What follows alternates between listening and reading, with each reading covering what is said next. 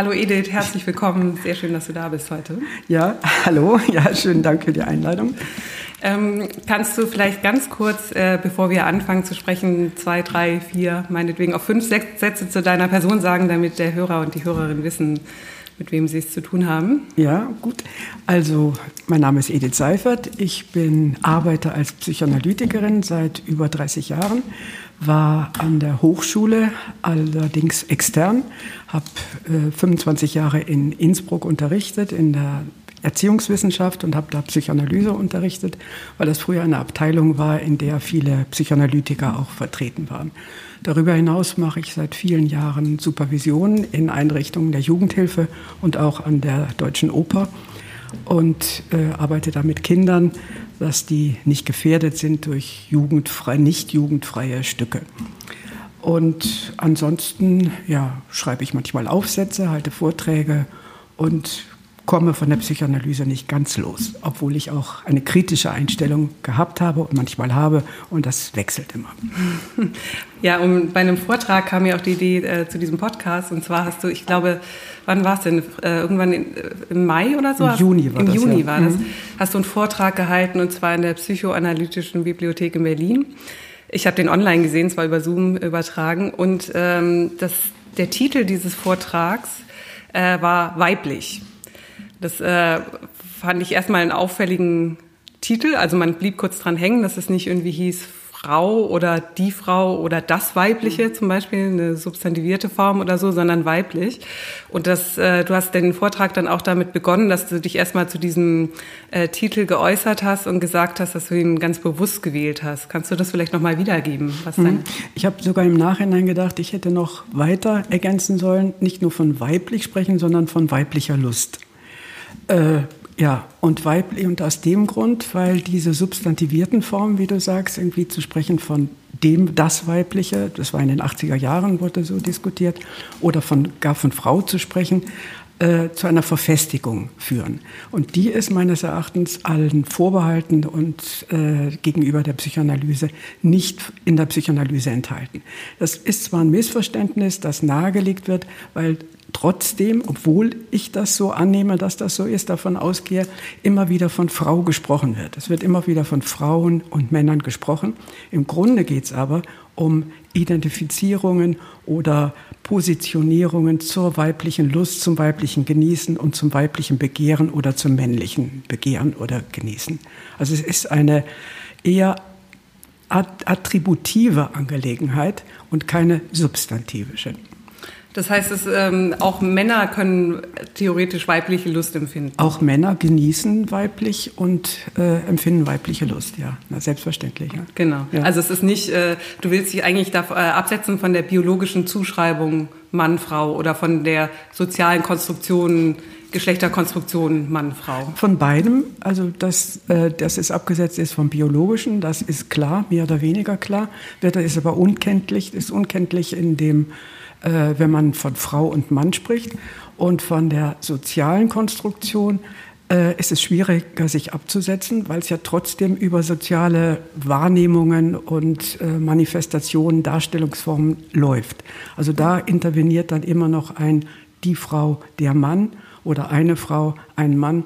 Äh, das lässt sich nicht ganz vermeiden, ist aber irreführend, weil das Geschlecht im Sinne der Psychoanalyse keine Zuschreibung ist und keine soziale Konstruktion und nicht aufgeht in dieser Genderkonstruktion.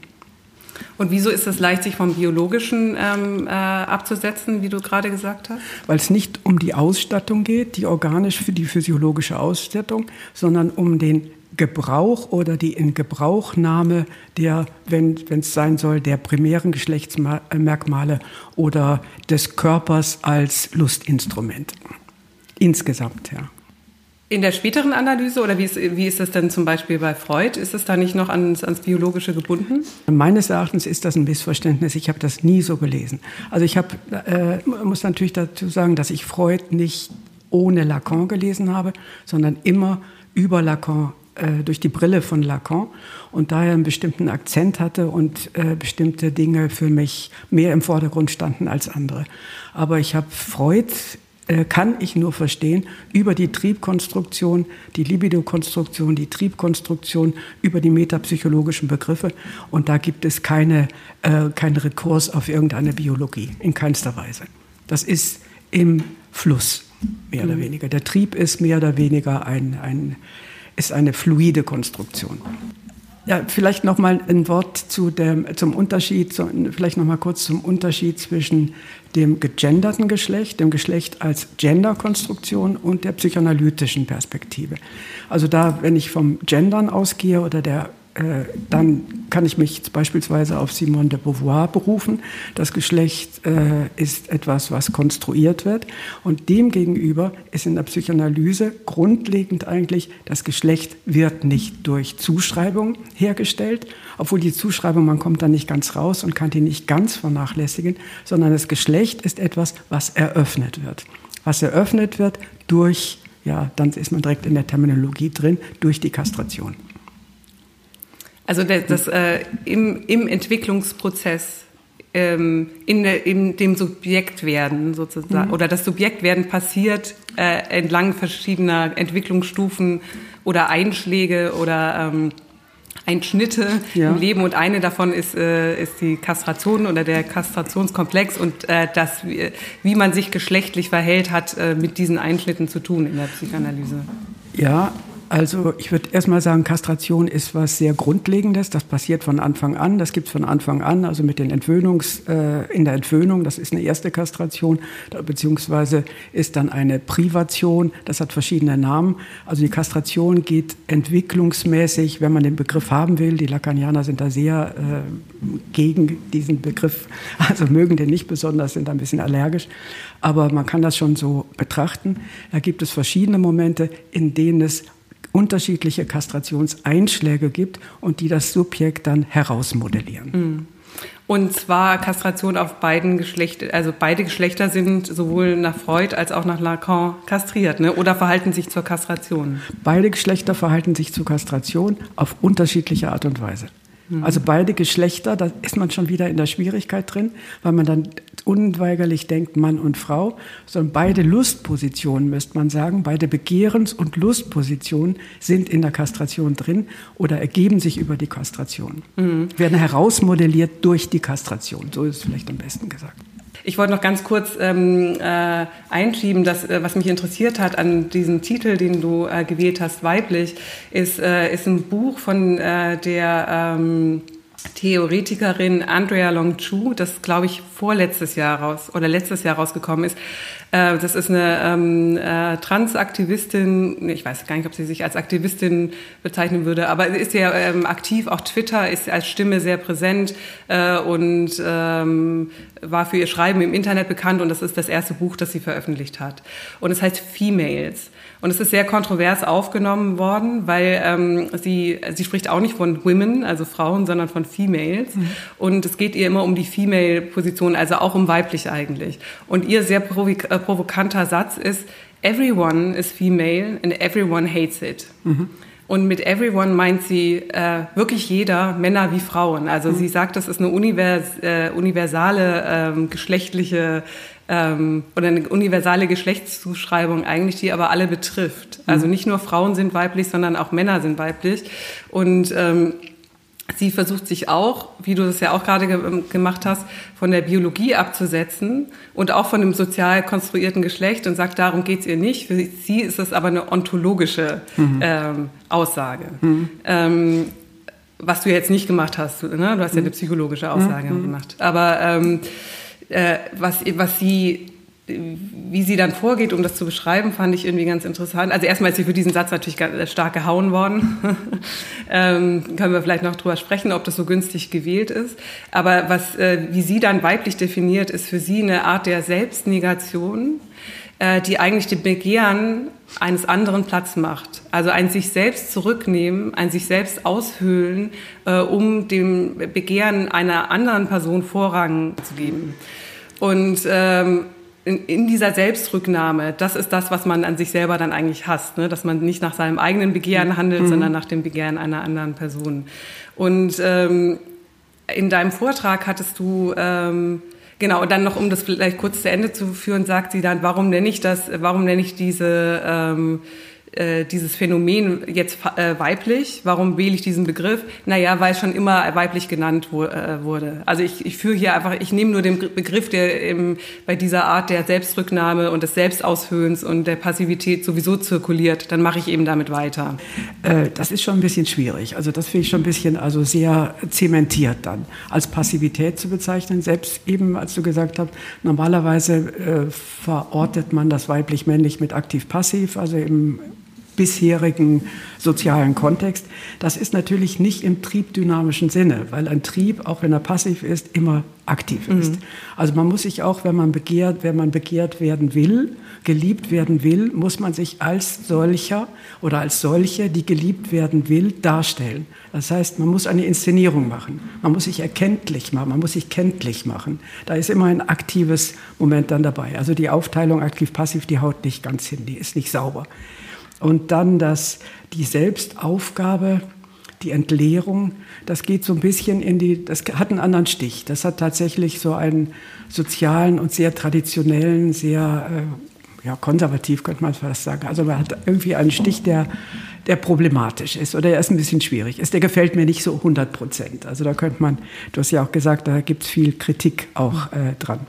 Kannst du noch mal ganz kurz die Frage sagen, wie sich das mit der Negativität, das Weibliche als Negativität, das ist tatsächlich auch schwierig und problematisch, weil es immer davon ausgeht, es gibt da etwas an der Lust, was nicht sagbar ist. Oder nicht sagbar gefällt mir auch nicht so richtig, was äh, unaussprechlich, das hat ein bisschen weichere Form, ist ein bisschen offener, äh, aber was auf jeden Fall der Artikulation und der Definition entgeht was dem Sprechen entgeht, als etwas Nichtsprachliches, was nicht in Sprache, ins Sprechen gefasst werden kann.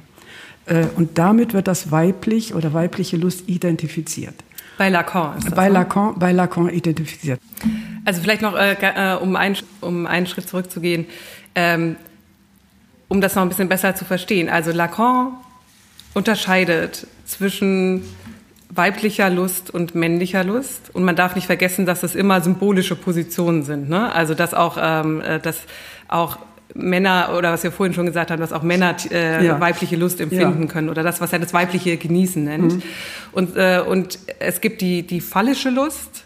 Ähm, das ist äh, die männliche Lust, Lust sozusagen. Und dann gibt's aber noch was anderes. Mhm. Also Männer, äh, die männliche Position hat die phallische Lust, die weibliche Position bezieht sich auch auf die phallische Lust. Ja. Und zwar wäre das dann klassisch über den Penisneid oder der Penis sein wollen. Ja. Aber dann gibt's noch was anderes. Und ja. das ist die Lust jenseits des Phallus. Ja. Ne? Und deshalb stimmt es nämlich, äh, ja, das stimmt.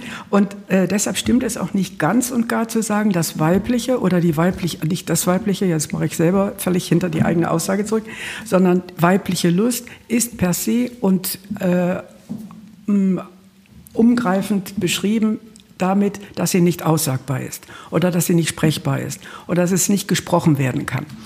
Äh, das stimmt nicht ganz wegen der Anmerkungen, die du gerade gemacht hast, weil auch weibliche Lust gebunden ist. Immer hängt auch noch am Zipfel der phallisch eingebundenen, der phallisch gebundenen Lust, der phallischen Artikulation. Trotzdem. Weil sie also, ja jenseits davon ist. Weil sie jenseits mhm. davon ist, weil sie, weil sie jenseits davon ist, weil es die Perspektive gibt es weiterhin. Mhm. Also völlig losgelöst weibliches oder weiblich, weibliche Lust völlig losgelöst vom Phallischen, das definiert wird, das als per Definition heißt, das Sprechbare, das, was äh, im Sprechen artikulierbar ist, äh, existiert nicht oder hätte dann die ganz gefährliche Tendenz abzudriften. Mhm umzukippen, abzustürzen. Ja. dazu ist jetzt äh, wichtig sozusagen nochmal sich daran zu erinnern, dass die phallische Lust äh, oder äh, das Phallische mhm. bei Lacan immer mit dem Sprechen zu tun hat. Ja, ne? genau. Also eine, eine Lust, die, äh, die symbolisierbar ist. Und wenn er jetzt sagt, äh, dass, äh, dass es eine weibliche Lust gibt, die jenseits des Phallus ist, dann heißt es, dass die nicht in Worte zu fassen ist, dass sie unsagbar ist. Und er sagt sogar, dass, die, dass viele Frauen nicht mal wissen, dass sie sie haben, äh, weil, weil sie mhm. sozusagen symbolisch nicht repräsentierbar ist. Also mhm. diese und hier da da macht eigentlich Lacan diese Unterscheidung auf zwischen sagbarer Lust, also ähm, symbolisierbarer Lust und nicht sagbarer Lust. Also irgendwas, was darüber hinausgeht. Und was, was, was ist das denn eigentlich? Ne? Mhm. Also das ist eigentlich Freud ja, der sagt, irgendwie auf den er zurückgeht dann, dass äh, die Frauen mögen doch sagen, was das mit ihrer Lust ist. Und er dann sagt, was will das Weib? Und die Analytikerinnen antworten nicht. Und Lacan nimmt das auf und macht daraus weibliche Lust. Und ich möchte mich nochmal daran ein bisschen reiben oder stoßen zu sagen, es ist nicht unbedingt das Nicht-Sagbare, mhm. sondern äh, da es was, was dem Sagen entwischt. Es gibt was in, es gibt, das Sprechen komplettiert nicht alles. Das Sprechen ist nicht integral, deckt nicht alles ab. Und unter dem Sprechen, im Sprechen, beziehungsweise besser im Sprechen, ist ja kein hierarchisches Modell, äh, im Sprechen gibt es auch Nichtsprech, Nichtsprechzonen, Zonen des Nichtsprechens.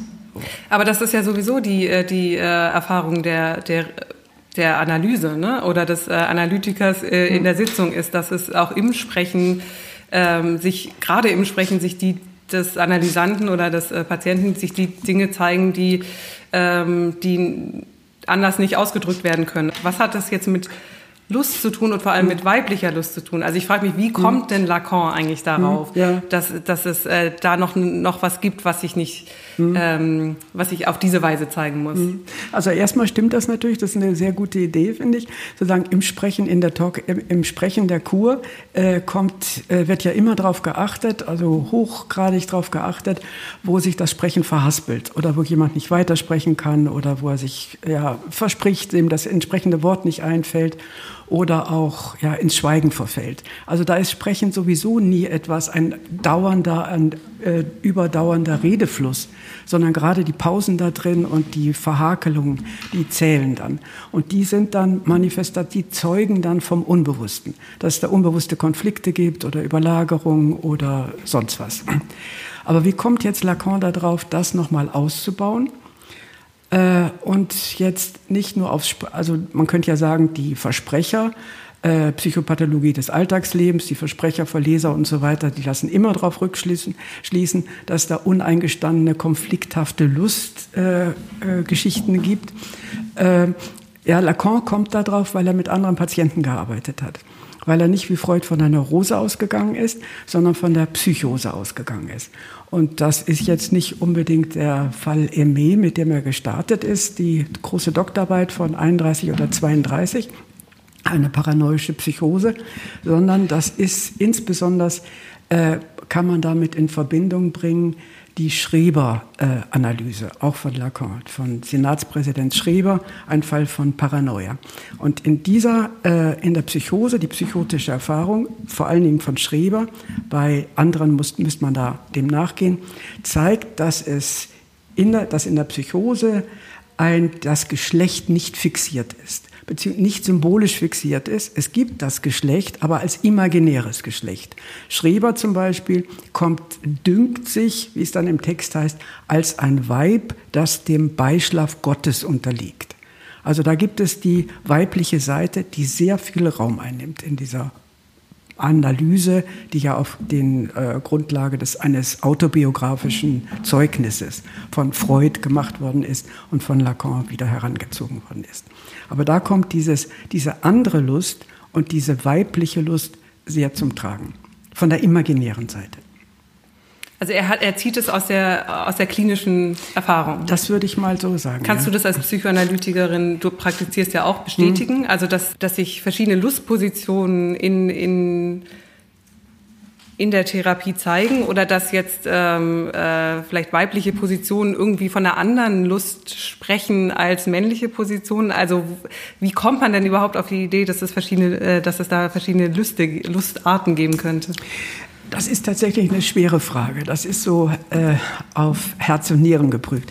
Ich habe mir mir ist aufgefallen, dass zumindest in der ersten Zeit meiner Tätigkeit äh, so im Rückblick ich nicht den Eindruck hatte, dass die Leute, die, Pati die Analysanten, Analysantinnen hauptsächlich, es kommen ja hauptsächlich Frauen irgendwie, machen eher eine Analyse als Männer, äh, dass die unbedingt von viel von ihrer direkt von ihrer Lust gesprochen hätten.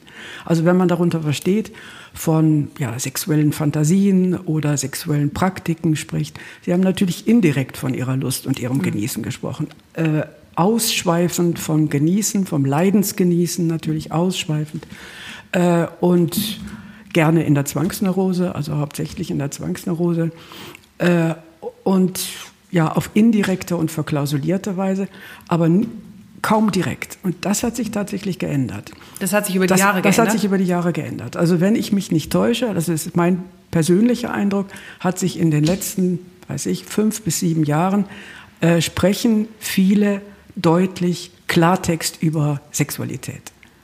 Also sprechen von ihren Vorlieben, Fantasien, das ist immer ein bisschen peinlich noch, äh, und auch sogar von ihren sexuellen Praktiken. Ist es schwieriger, über die sexuellen Praktiken zu sprechen oder über die Fantasien? Ich könnte mir vorstellen, dass die Fantasien, äh, äh, dass, es, dass, es, schwieriger ist. Über ne? die Fantasien, ja. das ist schwieriger. Genau. Ja. Mhm. Äh, und glaubst du, das hat mit der allgemeinen gesellschaftlichen Befreiung zu tun? Oder? Äh, ich, glaub, ich glaube, das hat mit dem kulturellen Rahmen zu tun, ja, der sich geändert hat. Also nicht, ich würde das jetzt gar nicht als Befreiung bezeichnen. Mhm. ja, ja, ist ja auch ein Zwang, ja, ne? Ja, eine ja. Liberalisierung. Gut, ja. das ist ein Zwang. Man könnte sagen, da gibt es so ein Imperativ, ja, äh, betätige dich, genieße, ja, wie das der Zizek vorbringt, also genau. genieße, äh, komme deinem Genießen nach. Äh, da hat sich viel verändert. Also man kann das ja beobachten. Also es gibt da äh, im Fernsehen offensichtlich, äh, also nicht offensichtlich, ich habe das irgendwann mal entdeckt, eine Sendung, ich weiß jetzt gar nicht, die heißt Meine Sexualität oder irgendwie was, da wird in einer Talkshow, ich bin da zufällig mal drauf gestoßen, äh, beim Rumzappen äh, und war völlig verblüfft und äh, schockiert, wie dann äh, Frauen saßen, in einer Runde saßen und die Qualität der Dildos dann äh, diskutierten. Also es ist im öffentlichen Programm, ich weiß nicht, das ist wahrscheinlich im Privatsender, ist das ein Thema. Sind sexuelle, sind Genießensmodalitäten sind ein Thema. Und auch, also wenn man Werbung betrachtet, also jetzt ein sehr laienhafter Blick jetzt auf soziologischer Blick, dann, also Werbung hat sich auch viel sexueller geriert sich viel sexueller, als das vor 20 Jahren der Fall war. Genau, aber das wäre ja jetzt eigentlich die klassische äh, auf den Phallus bezogene Lust, ne? Das, ja, genau. Genau, also ja. die dort mhm. dann, die dann vielleicht irgendwie eine kulturelle ähm, Liberalisierung mhm. erlebt hat und vielleicht auch eine Ökonomisierung. Ja, ja. Ne? Der, mhm. der äh, Markt der weiblichen Lust ist ja sehr erschlossen worden in den genau, letzten Jahren. Genau, mhm. Ähm, und aber jetzt mit, äh, mit Freud und Lacan, äh, um dabei mhm. zu bleiben, wäre das ja eine klassische phallische Lust. Das ist ja jetzt genau. nicht die weibliche Lust, diese andere Lust, an der wir noch, genau, noch nicht genau, richtig genau, sind. Genau, ne? Mhm. Und die, ähm, sagst du jetzt, äh, die, äh, oder das würde mich jetzt noch interessieren, du sagst, die, die Frauen sprechen mehr ähm, äh, über ihre Lust, über ihre Fantasien, über ihre sexuellen Praktiken, äh, aber zeigt sich da auch noch eine andere Lust, die, also eine Lust, die eine andere ist als diese phallische? Ähm, Oder hat die sich vielleicht sogar in der Zwangsneurose mehr gezeigt? Die, äh, ob sich die phallische Lust in der Zwangsneurose... Nee, die andere Lust, die, die, andere die weibliche Lust. Nee, die, ich glaube, die kann sich nicht in der Zwangsneurose nee. zeigen. Ja. Die kann sich eher also in der Hysterie zeigen, obwohl das auch mit Sicherheit nicht stimmt, aber ich habe ein großes Faible für die Hysterie. Als Protestbewegung, ja. ja. Mhm. Und, ähm, Aber die Frage, wo zeigt sich dann irgendwie die andere, diese andere Lust ja. oder dieses andere Genießen? Ähm, oder sagen wir mal, das hm? Begehren dieser Lust, das ja. kann es ja auch sein. Ne? Ja. Also, dass, äh, dass man äh, also diese, diese, diese weibliche Lust wird ja auch, auch oft mit Worten der Entgrenzung, ja. des, äh, des äh, Durchlässigen, des sich Öffnens mhm. und zwar nicht äh, ein, einem Objekt hingeben, sondern sich quasi äh, mhm. durchlässig machen für eine Erfahrung. So wird äh, sowas ja oft äh, beschrieben oder damit wird es assoziiert. Die Mystik spielt da eine große Rolle, vielleicht kommen wir darauf mhm, später ja. noch zu sprechen. Ähm, und äh, jetzt kann es ja diese, diese Lust geben, aber dann kann es ja auch das Begehren dieser Lust geben. Ne? Mhm. Also dass die Frauen äh, vielleicht davon sprechen, äh, dass sie dass sie eigentlich diese Lust gerne, der gerne Raum geben würden ja. und sie vielleicht herbeibeschwören ja. wollen. Also so, mhm. über sowas kann man ja reden. Ja.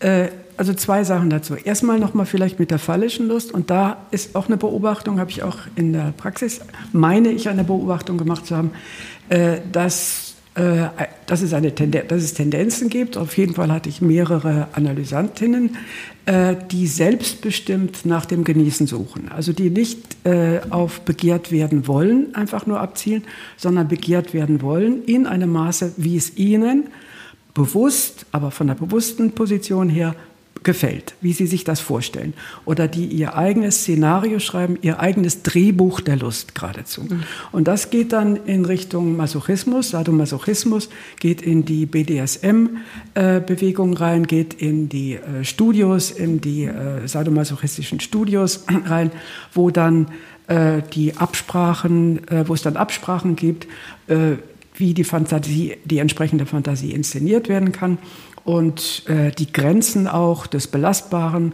und des physisch irgendwie auch Aushaltbaren dann abgesprochen werden. Das wäre noch immer, das wäre, ich finde, vielleicht ist es eine Mischform. Also das ist, muss man diskutieren. Da kann ich jetzt auch kein abschließendes mhm. Urteil zu abgeben. Es ist, in, es ist erstmal eine fallische Lust, die da gesucht wird, weil gerade in dem äh, Masochismus, Sadomasochismus, vor allen Dingen Masochismus ist es ja, die traditionellen Geschlechterrollen weiter praktiziert werden.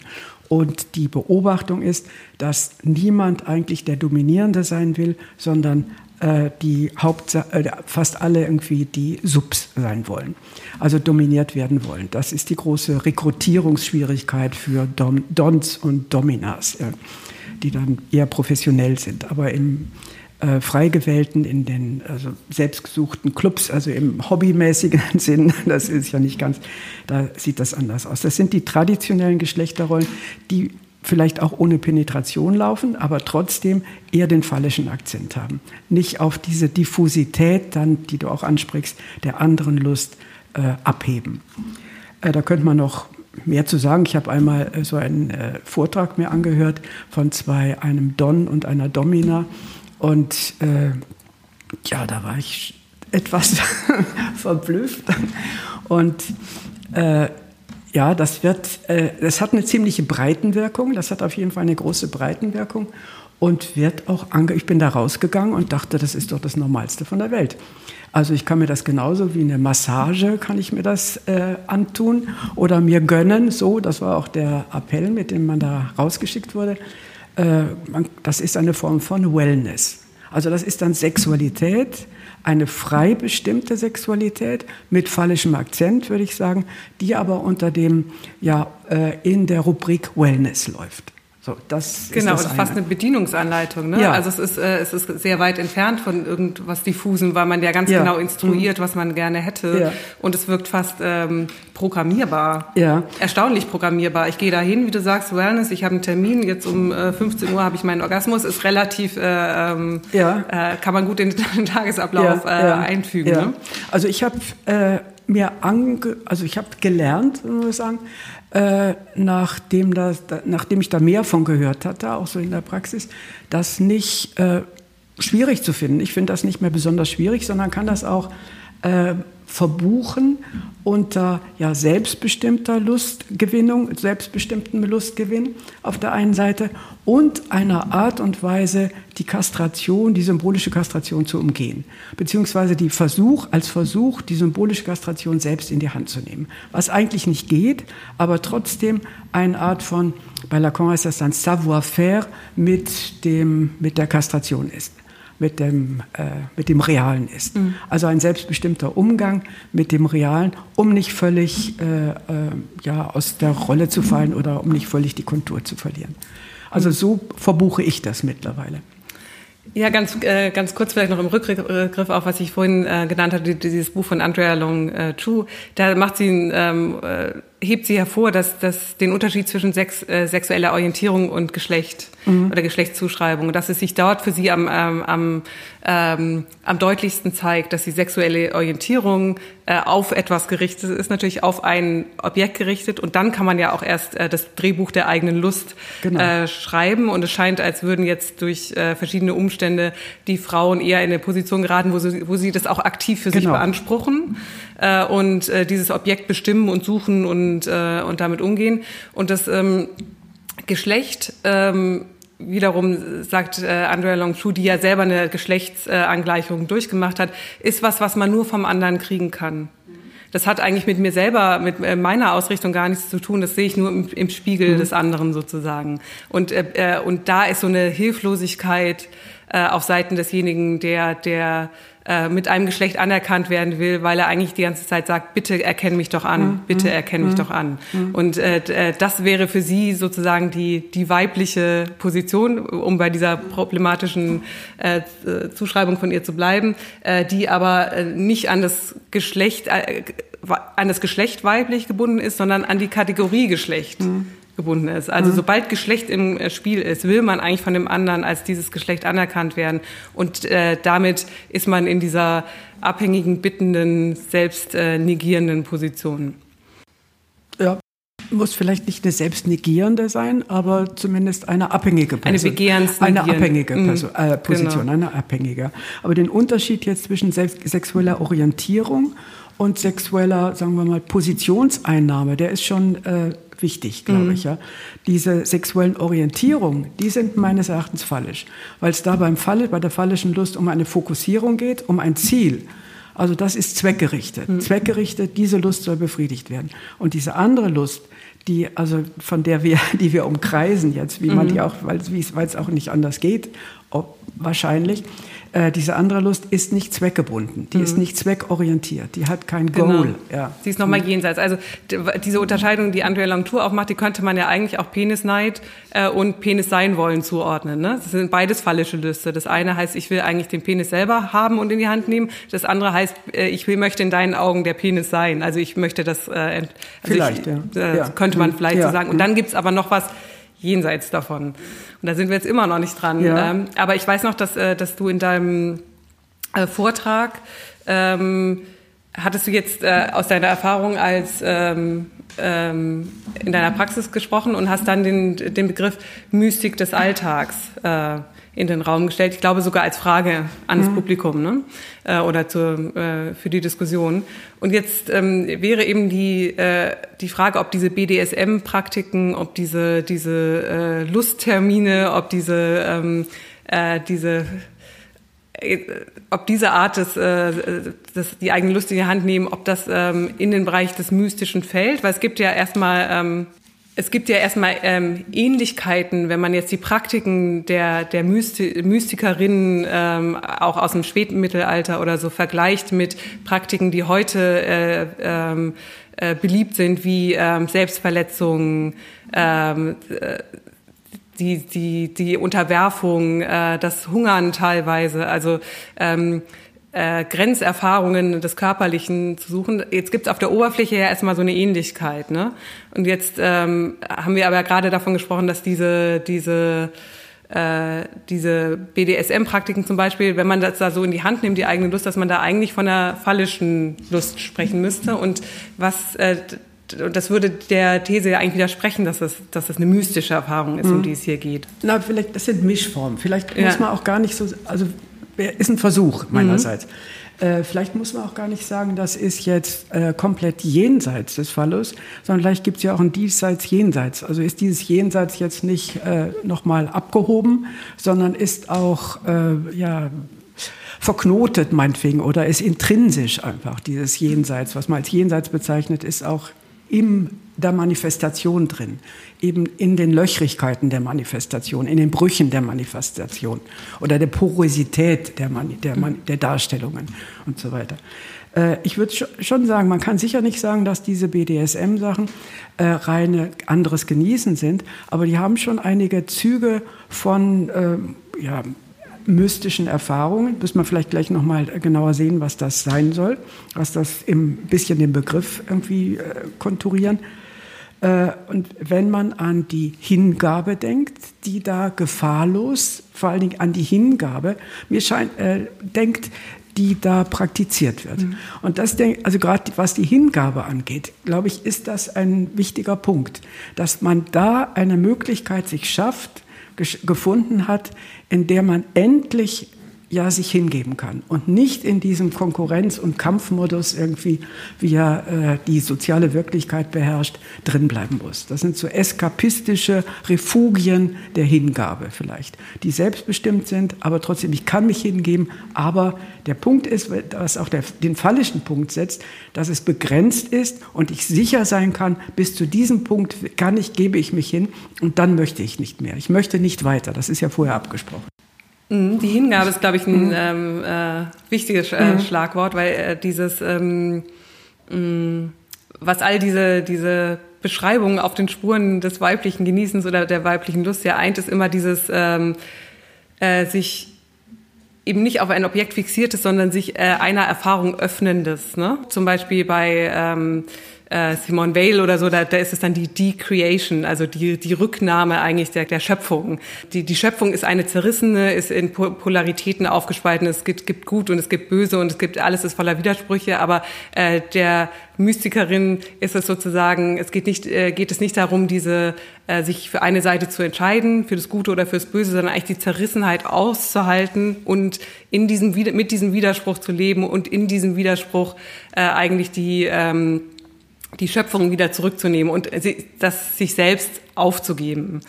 Und äh, Selbstaufgabe und Hingabe stellen ja beide sozusagen, also einer ist so beides drin. Ne? Einerseits eine sehr subjektive Erfahrung, die aber andererseits sich danach sehnt, äh, die Subjektivität hinter sich zu lassen. Äh, und das ist, das ist ja irgendwie ein Dilemma oder wird, glaube ich, vielleicht auch von einigen Mystikerinnen als Dilemma äh, formuliert, weil, weil in der Hingabe zu Gott will man sich ja eigentlich komplett aus, auflösen und trotzdem braucht es ja sozusagen ein denkendes Ich, das sozusagen die Liebe zu Gott wieder empfinden kann. Mhm. Also die Hingabe ist sicher, die ist ein ganz wichtiger Punkt. Das ist auch was, was mich sehr lange schon ja. interessiert und äh, ich mich immer steht auf meiner Agenda immer schon ausführlicher mit beschäftigen äh, ja. wollte. Und da kommt man nicht um die mystischen äh, Texte herum, ja. um das zu erfassen dann. Ich glaube, Hingabe ist noch was mehr als Selbstvergessenheit. Also du sprichst und äh, du sprichst von der Selbstvergessenheit. In der, da will man sein Ich los, in der Selbstvergessenheit versucht man sein Ich loszuwerden und in der Hingabe gebe ich mich hin, ja wem? Dem Absoluten in der Mystik oder einem Objekt A im Lacanischen Sinne, einem unbeschreibbaren, uneinholbaren, verlorenen, auf immer verlorenen Objekt, Liebesobjekt, Begehrens, Genießensobjekt, aber äh, also kein konkret empirisches Objekt, was mich fixiert und festlegt. Aber das ist es Hingabe an ein, ja, ich glaube am besten sag mal wirklich ans, an ein absolutes oder an Gott in dem Fall. In dem Fall der mittelalterlichen Mystik müsste man da für Gott einsetzen. Und mit die, durch diese Hingabe kann ich mich vergessen, kann ich mein Ich ablegen, dieses plagende, begrenzende Ich und kann äh, eins werden, davon hast du gesprochen, ja, mit dem Absoluten, versuch, versuchen eins zu werden, mit dem Absoluten verschmelzen und die Widersprüche der Welt, der, äh, der Welt überwinden.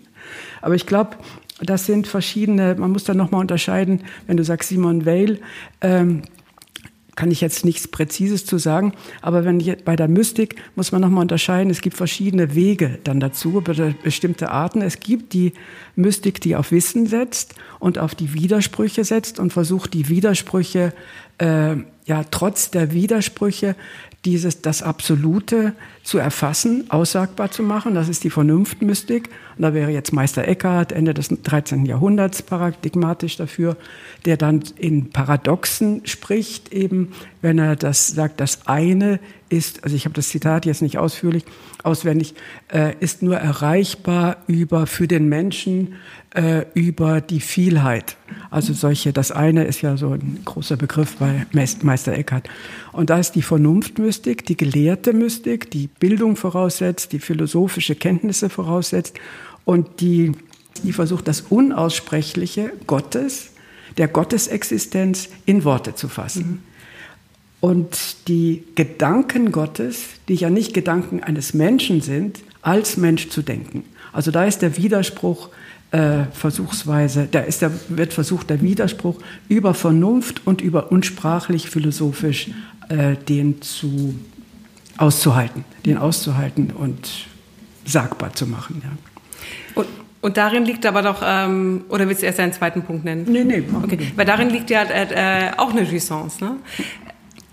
oder das, das kann man ja auch äh, als negative Theologie bezeichnen. Ne? Also es gibt, es gibt so, also es geht aus von der, ähm, von der Annahme, dass man über Gott eigentlich nicht sagen kann, genau. was richtig wäre. Weil alles, was man über Gott äh, aussagt, ist eigentlich ungenügend. Das heißt, man kann sich nur in der Neg Negativform ähm, über Gott äußern und sagen, was Gott nicht ist. Aber genau. damit hat man ja wieder eine Aussage gemacht und damit muss man eigentlich diese Aussage schon wieder negieren. Und dadurch entsteht so eine Art ähm, langer, endloser Kette von Negierungen, ja. die aber eigentlich alle darum kreisen, äh, oder von der Sehnsucht geprägt sind, etwas über Gott zu sagen, von dem Dilemma, es nicht sagen zu können und sich dann eigentlich in Negativitäten ähm, quasi rhythmisch fortbewegen, die eigentlich alle sagen, dass man was nicht sagen kann. Ja, das eine ist natürlich der Cusanus, der dann ähm, das Dogma Ignorantia irgendwie sagt, der mehr auf der philosophischen Seite ist. Meister Eckhart, würde ich sagen, ist tatsächlich die Vernunft, Vernunftmystik, die du ja auch benennst als Genießensvariante äh, oder eine Genießensform. Da sind es, da ist es nicht nur die Vernunft, und das Wissen oder die Vernunft, und die Bildung, die Vernunft, die etwas aussagt, versucht rauszupressen über äh, alle Möglichkeiten, der, die die Sprache bietet, sondern da sind es die Verzückungen der äh, Vernunft. Also es sind Verzückungen, da ist die Ekstase drin. In dieser Form beim äh, da ist die Ekstase, da ist das Genießen drin. Genau, auch in diesen endlosen Bemühungen ähm, äh, etwa auch auch um was zu kreisen, was man nicht sagen kann, darin liegt ja auch eine Jouissance, oder? Mhm. Also in dem nicht sagen können, aber also Jouissance oder genießen ist ja auch eine Schmerzlust. Auf jeden Fall, ja. Äh, und ähm, äh, etwas nicht äh, sagen zu können, aber nicht aufzuhören, es sagen zu wollen, das erinnert mich natürlich auch sehr an den Diskurs der Liebenden, ne? Mhm. Äh, wovon Roland Barthes ja. spricht. Also eigentlich die ähm, Redundanz der Sprache der Liebe, dass eigentlich alles schon gesagt ist oder der ganze ähm, informative Gehalt hat sich innerhalb von einem Satz erschöpft, aber man redet und redet und redet und sagt eigentlich immer wieder das Gleiche und äh, scheitert daran äh, und, und entzückt sich daran. Beides, dass man eigentlich etwas ganz Wesentliches gar nicht sagen kann. Ja, mhm. trotzdem würde ich da den Unterschied machen, weil das eine ist der Weg über die Vernunft der auch Ekstase hervorbringen kann, der auch zur Ekstase führen kann. Und das andere ist, du bringst das Stichwort jetzt rein, die Liebe. Und das ist dann der andere Weg, der, der speziell in der Mystik, der mittelalterlichen Mystik, den Frauen zukommt. Das ist dann die Frauenmystik und ist die Liebesmystik. Genau, aber ich meinte mhm. gerade nur, um es äh, zu ja. ähm, äh, präzisieren, ich meinte nicht, äh, die Liebe, sondern dis, den Diskurs der Liebenden, was ja was anderes ist als die Liebe. Das stimmt, ne? das stimmt, also der ja. Diskurs mhm. ist sozusagen der Versuch, die Liebe in Sprache ja, zu fassen, womit wir in einem anderen genau. Bereich sind. Und dann gibt's natürlich aber auch die Liebe selbst. Ja, und äh, genau. das ist dann, äh, führt dann eher in die Richtung. Genau. Das ist dann irgendwie das Spannende. Ich glaube, da nähert man sich noch am ehesten oder da hat man vielleicht einen direkteren Kontakt noch zu dem, was mit dem anderen genießen sein kann. Deshalb wird das ja auch dauernd in der psychoanalytischen Literatur darauf gepocht und nicht von abgelassen, das Genießen äh, des anderen mit der Mystik in Verbindung zu bringen. Weil diese Liebesmystik sagt, der einzige Weg irgendwie zu Gott, also alias Querstrich dem Absoluten, ist die, äh, der einzige Weg ist, darüber zu sprechen, ist die Annäherung über Gott kann nur gehen über ein Sprechen, nur ein Liebender machen, kann nur ein Amateur machen. Also nur, es gibt nur einen Diskurs der Liebe praktisch, um ans Absolute ranzukommen. Äh, und zwar muss das eine ganz besondere Liebe sein, äh, ohne Maß, ohne Vernunft, ohne Scham und ohne Urteil. Und das kommt einem so ein bisschen vor, da kann einem so ein bisschen vorkommen wie die analytische Grundregel. Also sagen Sie alles, was Ihnen einfällt, ohne Peinlichkeitsrücksichten und äh, Scham zu berücksichtigen und ohne das zu beurteilen und so weiter. Ja. Wo du das gerade sagst, fällt mir die Ähnlichkeit auf, dass, äh, dass natürlich die, äh, die analytische Kur auch so ein Termin ist, den man bucht ne? und der zeitlich begrenzt ist, wo man so einen Raum aufmachen kann, genau wie du gerade gesagt hast, ohne Scham, ohne, ohne Angst und so weiter, der, wo, wo einem aber auch klar ist, dass der nach einer Stunde wie, äh, wieder zugeht, genau, der Raum. Ne? Genau. Und ich dann mein Leben geordnet und sortiert weiterleben kann. Und im Raum zurücklasse, was ich, äh, was ich gerade gesagt habe. Also immer die Bindung noch äh, an Grenzen, die Einbindung in Grenzen, in Zeitgrenzen und dann vielleicht in Raumgrenzen. Also selbst wenn man Analyse über Zoom macht oder Skype oder Telefon, hat man dann eine bestimmte Begrenzung. Ja, die Begrenzung ist so wichtig. Die Begrenzung ist wichtig, ja. ja mhm. Eigentlich eine Entgrenzung innerhalb einer Begrenzung. Ja, ja, ja. Oder eine Entgrenzung, ja, eine Entgrenzung, die doch auf, die doch Grenzen hat, ja, die doch in Grenzen stattfindet. in gewissen Grenzen stattfindet. Ja. Ja, das ist eigentlich äh, genau wie die Abmachung im SM-Studio. Ja, ja. ja. Genau, und diese Liebesmystik, natürlich denken wir jetzt an so ein paar Mystikerinnen, die, äh, die vielleicht auch bekannt geworden sind und die, äh, deren Zeugnisse wir haben, aber ähm, äh, das war, war ja dann doch ein sehr verbreitetes Phänomen eigentlich zu seiner Zeit. Ne? Es gab ja unglaublich viele mystische Erlebnisse, die, die sehr geskriptet erschienen. Also diese ähm, Frauen und Männer haben ähm, regelrechte, also regelmäßig Verzückungen gleicher Art erlebt über, über Ländergrenzen hinweg und äh, äh, also äh, Berichte, die, die sich stark ähneln. Also es muss eine große Mode auch gewesen ja, sein. Ja. Und es klingt so, als würden da eigentlich auch, wären da auch schon die Drehbücher, hätten da auch schon Drehbücher der Lust existiert und wären in Zirkulation gewesen. Mhm. Das, das stimmt natürlich, das ist ein Punkt, den man noch anschneiden muss. Ich habe aber noch mal ganz kurz zurück. Äh, du sagst, das ist eine voraussetzungslose Liebe. Das ist es nicht. Sondern diese Liebe, die Mystik hat immer bestimmte Voraussetzungen. Es gibt bestimmte Techniken oder bestimmte ja, Stufen, die durchlaufen werden müssen, um zu einer mystischen Erfahrung zu kommen. Also ohne Vorbereitung geht das gar nicht. Also es sind dann bestimmte Stufenleitern, das sind dann drei Stufen oder zwölf Stufen. Die Jakobsleiter ist sowas äh, wie die Einübungen. Du hast vorhin von Askese gesprochen oder von Selbstgeißelung oder von Leidenswegen. Äh, die gehören dazu, um in den Zustand der Verzückung kommen zu können oder der Ekstase, Ekstase, wobei es nie garantiert ist, dass man tatsächlich da reinkommt, weil je nach äh, Autor und äh, ja, Strömung dann die Gnade Gottes da den Ausschlag dann gibt, ob das angenommen wird oder nicht angenommen wird, das Opfer oder die Gnade des Absoluten. Aber diese Voraussetzung, die scheint mir ein wesentlicher Punkt zu sein, auch für die alltagsmystischen Erfahrungen. Ohne Einübung, ohne bestimmte Einschränkungen oder Einübung, sagen wir mal, oder auch Techniken, geht die, ist die Ekstase nicht zu kriegen. Die ist nicht, äh, die liegt nicht direkt äh, da. Man muss sie auch wiedererkennen. Ne? Es ist, äh, ähm, ist, was ich eben schon meinte, es sind mhm. irgendwie letztendlich ja auch Skripte.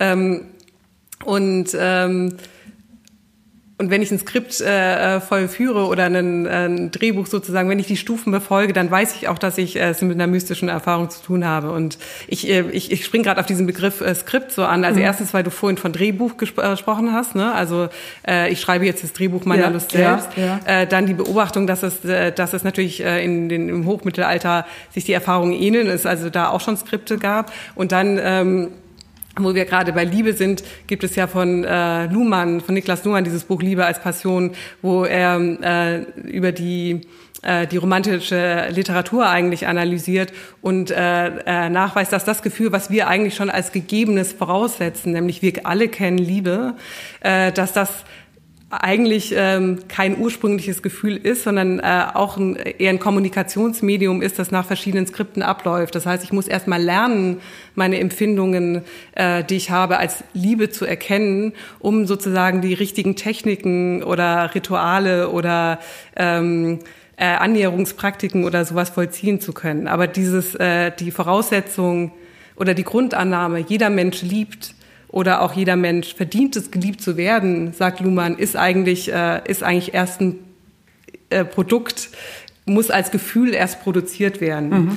Ähm, und, äh, und das kann man vor allem daran ähm, schön ablesen, wenn man sagt, wenn jemand, der selber nicht liebt oder nicht geliebt wird, sagt, ich habe aber doch auch ein Anrecht an, auf Liebe, dann merkt man, dass der Begriff eigentlich zuerst da ist und nicht sozusagen so, wie, wie wir uns das eigentlich vorstellen, zuerst ein Gefühl da ist, das einen überwältigt mhm. und das ist natürlich Liebe, mhm. sondern man lernt, dass Liebe ähm, die, ähm, eine Position im eigenen Leben haben soll. Und diese, und das ist ja auch ein, ein, ein Skript oder eine, ähm, ähm, naja, eine Ausstattungsliste sozusagen der Gefühle, die man, äh, die zur menschlichen Erfahrung gehören und das, äh, die man nach bestimmten narrativen Mustern oder Skripten vollzieht. Und das äh, bringe ich gerade gedanklich mit den Mystikerinnen zusammen, dass das natürlich, natürlich damals auch schon so war. Ne? Mhm. Also dass, dass ähm, äh, dass Liebe oder die Liebeserfahrung nicht einfach äh, einen überwältigt und man hat gar keine Worte dafür, sondern man erkennt was wieder, was andere schon gefühlt haben mhm. und äh, eigentlich eine Passion, von der man erwartet, dass sie ins eigene Leben auch einschlagen wird. Mhm. Mhm. Das finde ich, äh, das ist wichtig, sicher, nicht? Äh, zu sagen, Gefühle sind keine direkten Äußerungen, sind keine physiologischen Äußerungen, die könnte ich ja dann gar nicht benennen. Und das ist ja auch ein wesentliches äh, Thema in der Kur, in der Psychoanalyse, dass man bestimmte Äußerungen hat oder Empfindungen hat, mit denen man gar nichts anfangen kann, die man nicht ordnen kann, die man auch nicht ablassen, von denen man nicht äh, lassen kann, irgendwie, die man nicht aufgeben kann, weil man gar nicht weiß, was es ist.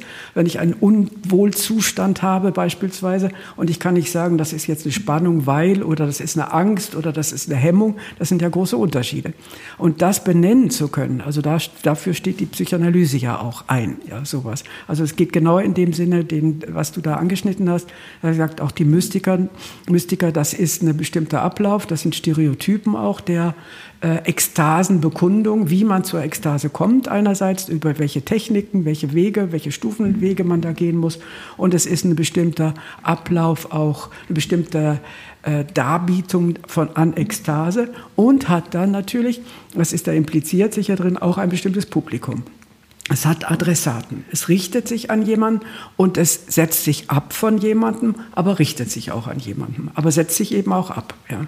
Also was eben die Rede davon von der Liebesmystik, dass die Liebe äh, für Frauen ungebildetes weibliche Bevölkerungsschichten eine Möglichkeit war, die also als Mystikerin, als Liebesmystikerin zu existieren, äh, wenn sie um, äh, um aus ihrer Lebenswirklichkeit ihre Lebenswirklichkeit auch zu erhöhen ihre Lebens, aus ihrer beengten Lebenswirklichkeit herauszutreten und in einer akzeptierten Form auch genießen zu können. Was sonst in den in dem ja, sozialen Skript dann meinetwegen oder dem Rollenverständnis oder was auch immer nicht vorgesehen war, weil es da nur die Möglichkeit gab, entweder Ehefrau oder ja, ins Kloster gehen. Und im Kloster, gut, da war die Möglichkeit dann da. Genau, und zum jetzigen ähm, äh, ähm, sozialen Skript scheint eben zu gehören, auch äh, sexuell genießen zu können und zu sollen. Ne? Also ähm, wo womit wir wieder bei den, Analy den Berichten der Analysantinnen sind. Also nicht nur, ähm, da, da greift eigentlich was äh, ganz Ähnliches. Nicht nur, ich spüre da diese Lust und die muss jetzt endlich raus, sondern ich habe gehört, es gibt da diese Lust und die will ich jetzt auch, äh, die will ich jetzt auch haben. Die hole ich mir jetzt sozusagen. Ne? Also ja, äh, das wäre dann äh, praktisch eine neue Form von Zwangsneurose, ja? eine neue Form von Zwang. Also ich habe gehört, es gibt Lust, beziehungsweise ich kenne auch Lust, aber diese Lust ist jetzt etwas Erstrebenswertes und die muss ich, äh, der muss ich nachkommen. Genau, und als du vorhin meintest, du, äh, ich habe das Wort äh, Befreiung oder mhm. kulturelle Befreiung oder sowas verwendet, dann hast du gleich gesagt, naja, da wärst du ein bisschen kritisch. Das ja. ist wahrscheinlich der Grund, warum. Ne? Ja. Also, dass sowas natürlich gleich in so ein Imperativ kippen ja. kann. Ja. Also, äh, ja, genau wie Zizek sagt, äh, genieße, mhm. Ausrufezeichen. Mhm. Mhm. Hol dir deine Lust. Man kann vielleicht noch zu diesem sozialen Aspekt auch was dazu sagen. Ich habe mir da angeguckt, äh, die mal äh, einen Text, einen soziologischen Text über verschiedene Spielformen. Also ist ja Heusmann das eine oder Roger Caillois eben auch.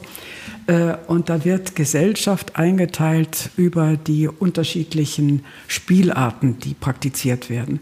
Also sogenannte primitive oder nicht komplexe Gesellschaften neigen zu den Maskenspielen und zu den Rauschspielen und die westlich industrialisierten, äh, technisierten Gesellschaften eher zu den anagogischen Spielen, den Wettkampfspielen und den Zufallsspielen. So, äh, das kann man als Diagnose irgendwie zur Kenntnis nehmen, aber vielleicht könnte man auch anders sagen, der, die Zunahme an Genießensimperativ, von der du jetzt gerade gesprochen hast, hat vielleicht damit zu tun, dass aktuell das Skript gefällt mir tatsächlich besser als von sozialer Wirklichkeit zu sprechen. Also das äh, Skript so aussieht, zu sehr auf Konkurrenz angelegt ist, zu sehr auf Kampfmodus und Konkurrenz angelegt ist, sodass diese Ekstase-Möglichkeiten, die nicht in Reinform, sondern mit fallischer Mischung, in fallische Mischungsverhältnisse sind, eine, ein Refugium richtig darstellen. Dass es zunehmend in den Blick rückt äh, als Entlastungsfunktion aus dieser unerträglichen Konkurrenz und Kampf. Verhalten. Aber wird es dann nicht wieder eingeführt als weiteres Element äh, in diesem äh, Konkurrenzverhalten? Also ähm, wenn man, das, das sagt ja der Genießensimperativ, dass selbst äh, dass wenn man nicht genießt, hm. dann hat man nichts zu bieten und hat nichts vorzuweisen hm. auf dem Konkurrenzmarkt. Dann hm. ist man vielleicht nicht äh, keine ganze Person, die sich äh, voll verwirklicht. Hm. Da wird das dann eingezogen direkt in den Konkurrenzmarkt. Ich habe das jetzt erstmal noch mal ein bisschen abgetrennt, diese anderen Möglichkeiten als vielleicht nicht ganz dem Imperativ unterstehende, sondern als ja, ja wie gesagt als Refugium, als Ausflucht, als Ausflucht. Ja, genau. Ich glaube, was misstrauisch macht, ist, dass man genau weiß, wo man suchen kann. Mhm. Ne? Also äh, die, äh, die, ähm, dass man weiß, wo man hingehen muss. Das ist ja auch so eine. Ähm, jetzt ist ja natürlich das Berghain gerade zu wegen Corona, aber äh, äh, letztendlich ist es ja ist ja das Berghain so ein Tempel für Entgrenzungserfahrungen durch Darkrooms und äh, Drogenkonsum und äh, Nächte auf der Tanzfläche und nie, nie enden wollende genau. Nächte und so weiter. Und es ist ja äh, sehr also es erstaunt eigentlich niemanden mehr, aber es, äh, dass es niemanden mehr erstaunt, das äh, äh, sollte einen erstaunen machen, dass, wie akzeptiert das ist. Ist ja auch ähm, jetzt äh, stark gefördert worden vom, äh, vom Senat, äh, um überleben zu können, das Berghain. Es ist, zieht unheimlich viele Touristen an. Also es ist ja irgendwie eine feste Instanz in der Stadtkultur und jeder weiß natürlich, was da vor sich geht. Und ich glaube, das soll sogar so sein. Es ist nicht so, dass da beide Augen zugedrückt werden. Das wird gefördert genau aus diesem Grund. Jetzt könnte man natürlich sagen, ist das... Ähm, oder fragen, ist es so, eine, so ein Tempel der Katharsis? Ne? Also ähm, äh, die, die Katharsis im aristotelischen Sinne, die, die Bild, dient ja auch der Subjektbildung oder der, der Bildung des politischen Subjekts. Ne? Also man, äh, man lernt etwas über sich, um das dann aber auch dort lassen zu können. Und äh, vielleicht hat es damit seinen Ort. Mhm. Ähm, dass es seinen Ort hat, finde ich, äh, ist sehr aussagekräftig, ne? dass ich weiß, wo ich hingehen muss. Hm. Ja, also mich hat das auch gewundert, also mit, als ich mitgekriegt habe, wie äh, verbreitet und absolut selbstverständlich der Drogenkonsum ist, dass in den Clubs irgendwie Drogen angeboten werden und da alle in, in der Öffentlichkeit nicht nur Drogen konsumiert werden, sondern auch verkauft werden. Und dass es überall in der Stadt passiert. Und also da braucht man nicht zum äh, Cottbuser Tor zu gehen, äh, sondern auch an anderen Stellen. Äh, da unter den Augen der Öffentlichkeit wird werden Drogen verkauft, die natürlich konsumiert werden. Also das ist eine akzeptierte Praxis. Das ist eine akzeptierte Praxis, um rauszutreten wahrscheinlich, was macht man mit Drogen, aus den Zwängen des Alltags. Man kann es sogar auf Dating-Apps angeben. Also wenn man, wenn man sein äh, Profil auf einer Dating-App, ich glaube bei OkCupid oder so, mhm. aufsetzt, dann kann man verschiedene Punkte ausfüllen und einer davon ist, man wird dazu befragt, äh, nimmst du Drogen, ist dir wichtig, dass dein Partner Drogen nimmst oder äh, ja, nein, egal. Also es ist sozusagen, und dann, wenn, es hat sozusagen schon eine, eine, ein kleines Kästchen gekriegt, dass man, in das man seinen Haken setzen kann, per Default, also per Grundeinstellung ja, ja, sozusagen ja. auf den Dating-Apps. Äh, das wusste ich nicht. Also das ist auch interessant. Natürlich sehr. Ja. Eine, äh, eine Frage ist dann, ähm, oder eine Sache, die natürlich das, äh, das alles bindet, ist, äh, ist, dass diese, diese Lust natürlich eine körperliche ist. Und auch bei Lacan ist ja die Jouissance äh, immer eine körperliche. Ne? Obwohl er auch an einer Stelle sagt, es gibt irgendwie äh, eine ähm, über Liebe zu schreiben oder in der Sprache über die Liebe liegt auch eine Jouissance, ne, mhm. weil wir es gerade vom Liebesdiskurs äh, hatten. Ähm, aber Jouissance ist erstmal körperlich, nicht unbedingt nur sexuell, kann ja auch irgendwie äh, im Sport oder in anderen körperlichen Erfahrungen gesucht werden und ähm, äh, trotzdem ist es an, äh, ist diese dieses Genießen an den Körper gebunden. Und jetzt wäre halt die Frage, inwieweit dieses Genießen an den geschlechtlichen Körper gebunden ist. Ne? Also vor allem, weil uns, äh, weil ja äh, die, natürlich gab es viele männliche Mystiker auch im Mittelalter, aber trotzdem äh, verbinden wir erstmal diese besondere Form der, der Annäherung an den Körper Christi über, ähm, über das Hungern, über die, ähm, ähm, über die heilige Kommunion, also das Essen des Leibes Christi, das verbinden wir ähm, äh, stark mit, äh, mit den weiblichen Mystikerinnen und ich glaube Statistiken oder Untersuchungen aus dem Feld zeigen auch, dass es, äh, dass es überproportional viele weibliche Mystikerinnen diesen speziellen Zugang zu Christus gesucht haben. Ähm, also über das Essen ähm, über das äh, überhaupt die, den oralen Kontakt, also das Säugen an den Brüsten Christi zum Beispiel oder das Säugen an den Wunden Christi äh, oder ähm, in der äh, in der Selbstverletzung, also diese äh, diese starke körperliche Zuwendung. Ähm, Erstmal möchte ich noch mal ergänzen zu der weiblichen Mystik oder der Frauenmystik, der Liebesmystik, der Frauenmystik oder der Brautmystik. Ja, dann kann man aber zu sagen, äh, die Liebesmystik, du hast es gesagt, irgendwie ist auch Männern zugänglich. Also Johannes von Kreuz irgendwie ist auch ein Liebesmystiker.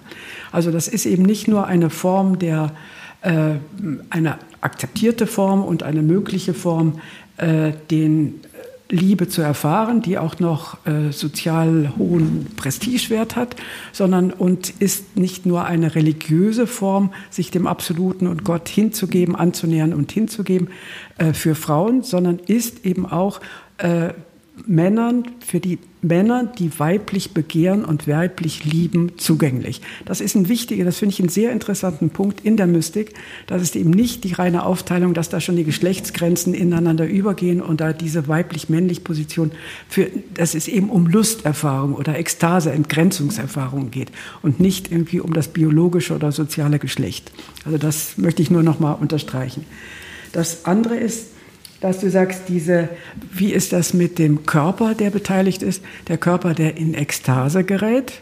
Das ist eine körperliche Erfahrung, eine enorme, gesteigerte, aufs höchste gesteigerte Erregungssituation.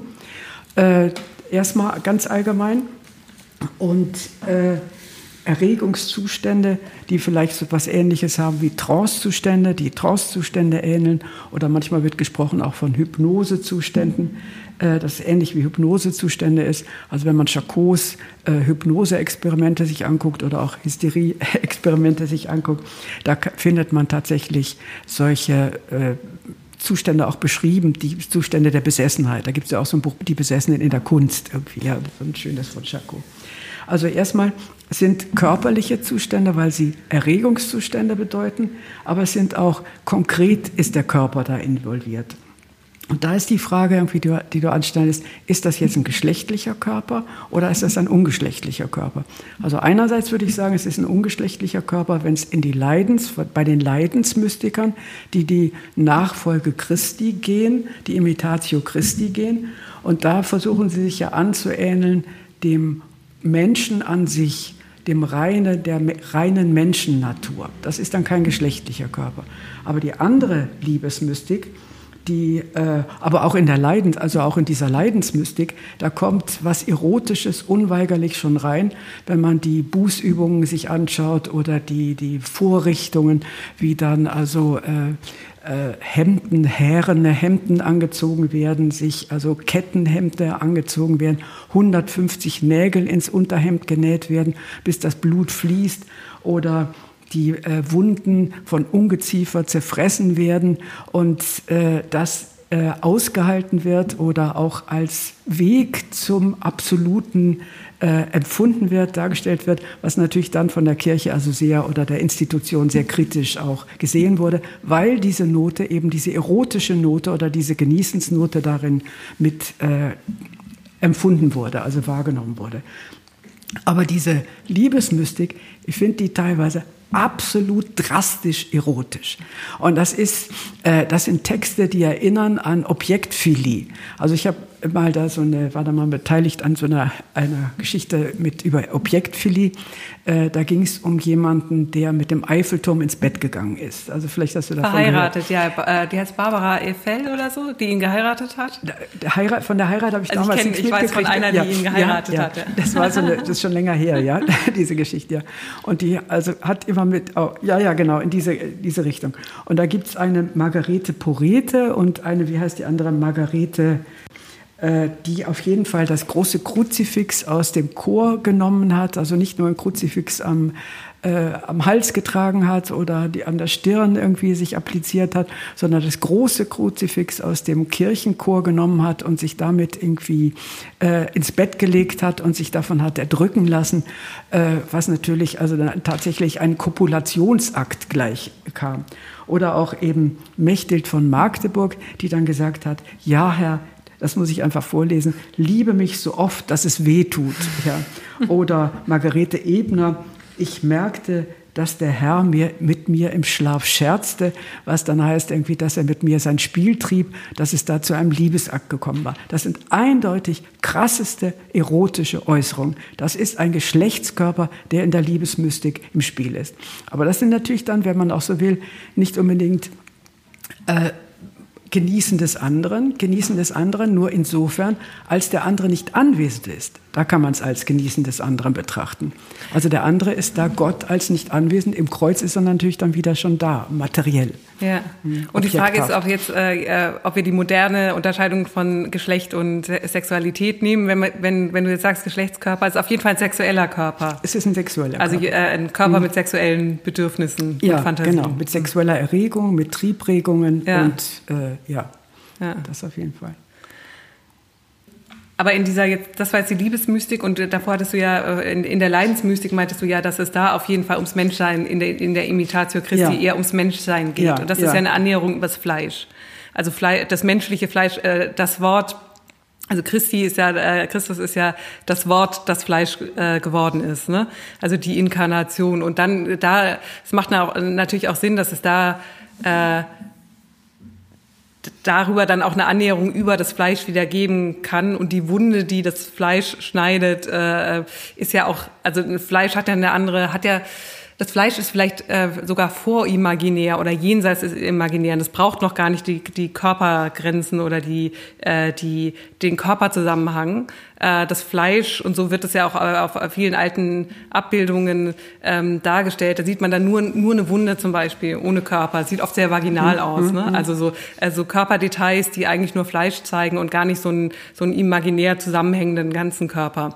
Und über diese ähm, ähm, über diese fleischliche Ebene, die ja dann auch nicht unterscheidet in primäre Geschlechtsorgane oder, oder in die äh, Merkmale, die wir sonst zur Zuordnung nutzen, kann man sich dann natürlich auf direkten, unmittelbaren Weg Christus nähern. Fleisch ist Fleisch. Hm. Fleisch der Seele natürlich. Mhm. Das ist der Seelenleib. Ja, also aber das, das ja. körperliche Fleisch, also das äh, vielleicht gestrichen, das körperliche Fleisch ist das Hindernis damit der Geist oder die Seele zu Gott kommen kann. Und deshalb muss man das Fleisch geißeln. Ja. ja.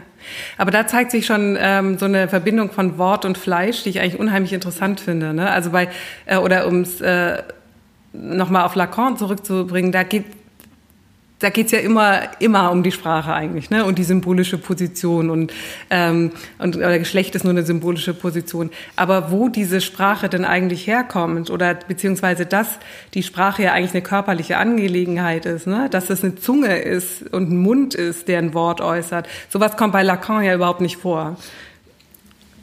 Es kommt natürlich das Sprech, es wird nicht, äh, stimmt, es kommt, äh, höchstens insofern, als die Stimme eine Rolle spielt, ja, die Stimme. Aber die Stimme ist natürlich auch ein Abstraktum. Genau. Ja. Das wird nicht gesagt, es gibt eben die Stimmorgane und die Sprechwerkzeuge, ja. dann das spielt keine Rolle. Das ja spielt nicht die Rolle. Genau, und das ist die Frage, ob da nicht irgendwo, also äh, diese Unterscheidung zwischen Wort und Körper oder Wort und Fleisch, äh, ob die, ob es da nicht auf einer tieferen Ebene eigentlich eine Verbindung gibt, die, die dann äh, teilweise von der Psychoanalyse oder von Teilen der Psychoanalyse vielleicht nicht beachtet wird. Ne? Also dass, ähm, dass die Kommunikation zwischen einem Säugling und der Mutter ja erstmal eine körperliche ist, die über eine fleischliche Nähe oder eine, eine äh, Nähe, äh, eine körperliche Nähe funktioniert.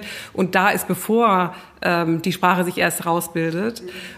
Und, ähm, und also Didier Ancieux in, in seinem Buch Das Haut-Ich äh, äh, weist darauf hin, dass ähm, dass, äh, dass sich die Psychoanalyse eigentlich immer auf die, äh, auf die nähernde Funktion der Brust irgendwie ähm, beschränkt und aber auf diesen Hautkontakt zwischen Mutter und Kind und dass äh, Mutter und Kind eigentlich erstmal wie eine Hauteinheit, wie von einer Haut umschlossen sind und sich daraus dann langsam die Kommunikation erst bildet äh, und eigentlich diese, diese vorsprachliche Kommunikation Bedingung dafür ist, dass Sprache überhaupt irgendwann ähm, sich herausbilden kann, äh, da sind dann Wort und Fleisch überhaupt nicht mehr oder Wort und Haut gar nicht mehr so getrennt, sondern das Wort sitzt quasi auf einer höheren Ebene auf, auf diesen, äh, diesen Medien, die Kommunikation überhaupt erst möglich machen. Und ich finde, ähm, ähm, eigentlich kennen wir das doch alle oder dass wenn das dass Worte erotisch sein können. Ne? Also da sind wir wieder beim Diskurs der Liebenden, aber dass das nicht der Inhalt der Worte ist, die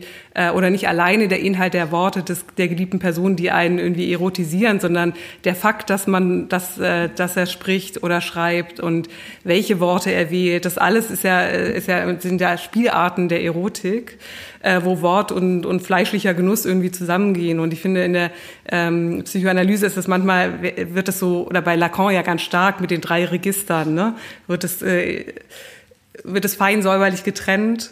Und vielleicht ist die Mystik ein ganz guter Hinweis darauf oder zeigt irgendwie, ähm, oder erinnert uns daran, dass es da eine starke Verbindung gibt, weil diese Mystikerinnen ja auch oft Fantasien von einzelnen Worten haben und darüber in Verzückung geraten, eigentlich so eine synästhetische Erfahrung haben zwischen Wort mhm. und, und Fleisch. Das würde ich nicht ganz so unterschreiben, nee.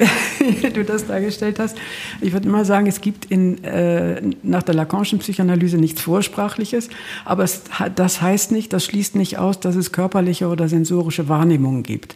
Also Geruchswahrnehmungen, taktile Wahrnehmungen und äh, Bewegungswahrnehmungen, visuelle, haptische oder sonst was.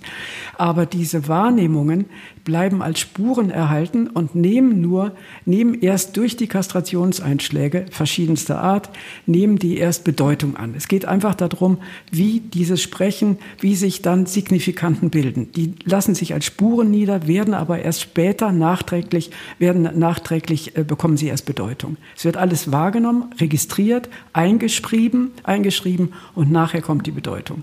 Also das ist der Punkt. Es gibt keine, Spra in, im Lakanismus gibt es keine Spra äh, Vorsprachlichkeit. Man kann da vielleicht eine Kritik anschließen und sagen, unter Umständen, das machen ja einige, unter Umständen ist das tätische Element dann, das materielle tätische Element, ist da zu wenig berücksichtigt und ist es tatsächlich ein, ja, man kann sagen, ein linguistischer Anthropologie, eine linguistische Anthropologie, äh, die der, dem auch, ich würde auch nicht Sprache sagen, sondern dem Sprechen, mhm. dem aktiven Akt, dem Prozess des Sprechens, der Performat, dem Performativen des Sprechens äh, darauf Wert legt. Also nicht ohne, dass das zu berücksichtigen, dass das Sprechen nicht integral alles abdeckt. Das ist ja der wesentliche Punkt, von dem wir ausgegangen sind. In den Lücken des Sprechens findet da das Unbewusste seinen Raum, bahnt sich da das seinen Raum. Genau, aber dann, dann ist ja, äh, aber diese, die, die, oder vielleicht habe ich dich jetzt falsch verstanden, aber die, die Ebene des Körpers, also jetzt nicht nur des, Sprech, nicht nur des Sprechens als performativer Akt, sondern das Sprechen eine körperliche Angelegenheit ist, ja. dass ich für Worte meine Zunge bewegen muss, ja. ähm, das muss doch auch irgendwo vorkommen. Oder, oder sagen wir mal so, ich wundere mich, dass es, mhm. dass es, äh, dass es so leicht äh, und überall in den Hintergrund äh, gerät und, und Sprache und auch Sprechen selbst, selbst wenn es als Sprechen formuliert wird, eigentlich ähm, äh, den wirklich die rein auf der physischen Ebene, die, die, die körperliche Aktion mhm. ähm, nicht behandelt. Es gibt, ähm, man kann das so sagen, man kann das so sagen. Äh, es gibt allerdings immer den Punkt, also ist ja die Frage, wo kommt der Körper in die Psychoanalyse rein? Ja. Wo spielt er eine Rolle? Also er spielt insofern eine Rolle, als durch das Sprechen Körper affiziert wird. Der Körper in der Analyse, der spricht, indem das Bein zuckt oder irgendwie plötzlich man rasende Kopfschmerzen kriegt oder irgendwie plötzlich gar nicht mehr aufstehen kann oder dies oder jenes. Äh, indem er affiziert wird.